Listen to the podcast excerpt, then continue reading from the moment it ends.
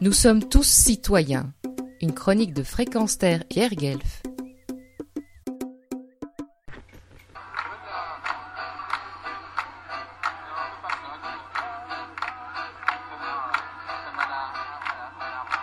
En une semaine, la capitale de l'Europe a vécu sous les yeux de nombreux touristes et de milliers d'eurocrates trois événements dont l'environnement et la vie sociétale furent les thèmes majeurs. Le dimanche, immense nouvelle manifestation citoyenne rassemblant pacifiquement quelques 20 000 personnes pour, une fois encore, clamer au monde politique, lobbyistes et décideurs de multinationales qu'il y a urgence à sauver la planète.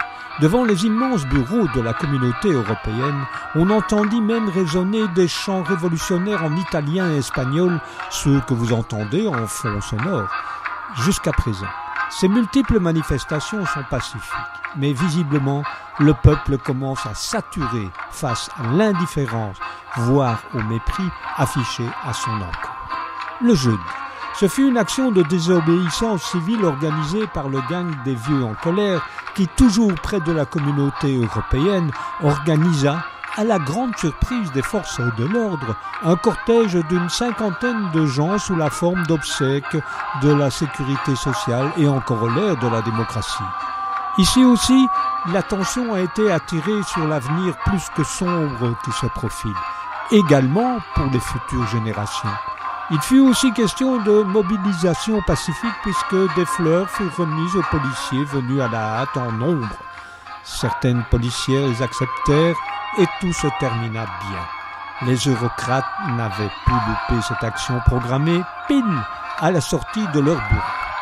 Puis, patatras sur un marché alors qu'il battait le rappel de futurs électeurs, puisque la Belgique aura trois élections ce dimanche 26 mai, européennes, fédérales et régionales, des candidats écologistes du parti écolo distribuèrent des tracts à but visiblement clientéliste auprès de la communauté musulmane pratiquante. Tracts annonçant qu'écolo était pour l'autorisation de l'abattage sans étourdissement dans le cadre de rites religieux à Bruxelles. Balayez donc le respect animal au nom du racolage électoral.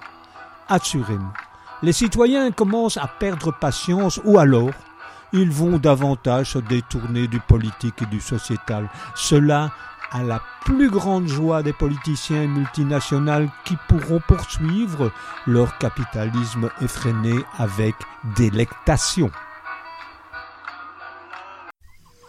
Pierre Guelf.